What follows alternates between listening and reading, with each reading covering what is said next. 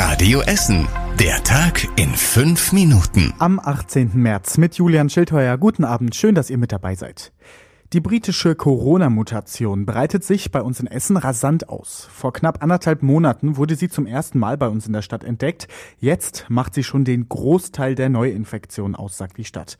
80 Prozent der aktuell mit Corona infizierten Menschen haben sich mit der britischen Mutation angesteckt. Diese Art des Virus breitet sich schneller aus, ist aber nicht gefährlicher als die Ursprungsform des Coronavirus.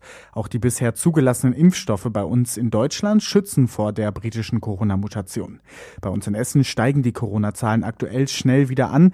Mittlerweile sind wieder mehr als 800 Menschen mit dem Virus infiziert und der Inzidenzwert nähert sich der 90er-Grenze.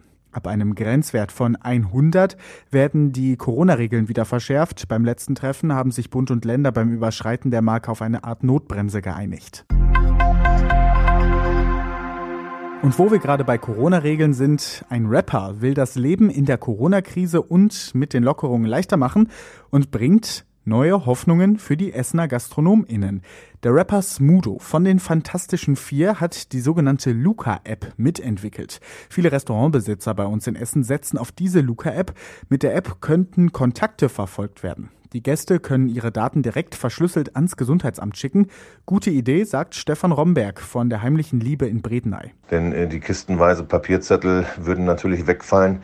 Und wir haben äh, das Thema mit äh, Mickey Mouse und Goofy, die bei uns im Biergarten gesessen haben, dann auch automatisch nicht mehr. Und äh, die Leute sind auch wirklich nachvollziehbar, wo sie sich aufgehalten haben.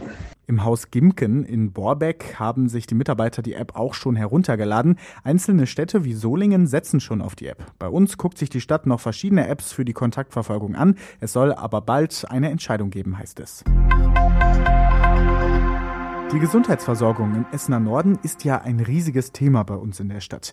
Mit vielen Emotionen, Wut und auch Protesten. Zwei Krankenhäuser wurden da ja Ende des letzten Jahres dicht gemacht und jetzt soll im Essener Norden ein Gesundheitskiosk entstehen. Vor allem Familien können da hingehen und sich bei Fragen rund um ihre Gesundheit aufklären lassen. In bestimmten Fällen werden dann auch Termine bei Ärzten, Spezialisten zur Kramptengymnastik oder auch für Gesundheitskurse für PatientInnen vermittelt.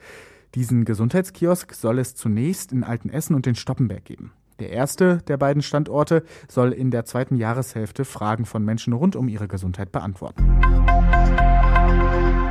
In Bocholt startet die Umgestaltung eines ganzen Grüngürtels. Es geht um das Gebiet am Ende der Lehrstraße. Dort entsteht ein ganz neuer großer Spielbereich. Für Kleinkinder gibt es einen Sandkasten mit Rutsche, für größere Schaukeln und ein Klettergerüst. Dazu kommen Tischtennisplatten, ein Fitnessparcours und ein kleines Fußballfeld. Außerdem werden neue Wiesen und Bäume gepflanzt und es gibt auch neue Sitze für Ältere und Familien. Im Sommer soll der Grüngürtel in Bocholt fertig umgestaltet sein. Und das war überregional wichtig. Die Europäische Arzneimittelbehörde hat heute die ersten Ergebnisse zum Corona-Impfstoff von AstraZeneca vorgestellt. Demnach empfiehlt die Europäische Arzneimittelbehörde, dass der Impfstoff von AstraZeneca wieder eingesetzt wird. Grünes Licht also. Mehrere Länder, darunter auch Deutschland, hatten die Impfungen mit dem Impfstoff ausgesetzt, nachdem sich bei einigen Geimpften Blutgerinnsel im Kopf gebildet haben. In Deutschland war das bei sieben Menschen der Fall von 1,6 Millionen Impfungen. Jetzt wurde untersucht, ob es einen Zusammenhang von Impfungen und Blutgerinnseln gibt. Die EMA sagt, das kann man zwar nicht komplett und mit absoluter Sicherheit ausschließen, aber es gibt keinen übermäßigen Anstieg an Blutgerinnseln, nachdem AstraZeneca geimpft wurde. Der Impfstoff sei sicher und wirksam. Die Arzneimittelbehörde sagt aber auch, es muss ein besseres Bewusstsein für Nebenwirkungen geschaffen werden. Der Beipackzettel des Impfstoffs soll überarbeitet werden. Wir von Radio Essen haben natürlich auch direkt bei der Stadt Essen angefragt, was das jetzt für die gestoppten Impfungen bei uns in Essen bedeutet. Ab morgen sollen aber wieder alle Termine im Impfzentrum in der Messe in Rüttenscheid eingehalten werden. Auch die ausgefallenen Impftermine werden nachgeholt und verschieben sich um exakt eine Woche. Wer also am Mittwoch um 14 Uhr zum Beispiel hätte geimpft werden sollen, wird einfach nächste Woche Mittwoch um 14 Uhr geimpft. Und zum Schluss der Blick aufs Wetter. Die Wolken des Nachmittags ziehen sich auch über den Abend weiter und verziehen sich nur langsam vom Himmel über Essen. Später in der Nacht klart es dann auf und deshalb sinken die Temperaturen auch, schreibt der Deutsche Wetterdienst in Schür und warnt gleichzeitig vor Frost bei uns in Essen. Dadurch, dass es in der Nacht aber aufklart, wird der Freitag Sonntagmorgen schöner als die letzten Tage. Kaum Wolken am Himmel. Es bleibt meistens trocken und die Temperaturen steigen auf 7 Grad an. Schön geht es auch morgen hier bei Radio Essen weiter. Die nächsten Nachrichten aus Essen bekommt ihr morgen ab 6 Uhr oder ihr könnt sie auch nochmal und jederzeit nachlesen auf radioessen.de. Wir wünschen euch einen schönen Abend.